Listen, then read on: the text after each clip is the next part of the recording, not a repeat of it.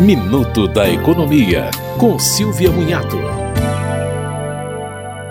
Os aposentados e pensionistas do INSS pagarão menos nas novas operações de crédito consignado. As taxas de juros passaram de 1,91% ao mês para 1,84%. O teto dos juros para o cartão de crédito consignado caiu de 2,83% para 2,73% ao mês.